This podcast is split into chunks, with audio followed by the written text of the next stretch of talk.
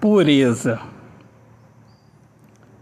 Quando nascemos, recebemos a vida. Recebemos de Deus a pureza, que representa a vida. A pureza é uma viagem somente de ida para a vida.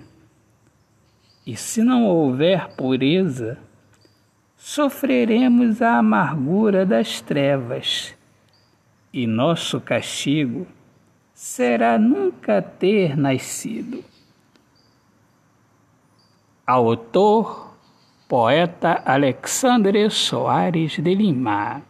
Minhas amigas amadas, amigos queridos, eu sou Alexandre Soares de Lima, poeta que fala sobre a importância de viver na luz do amor.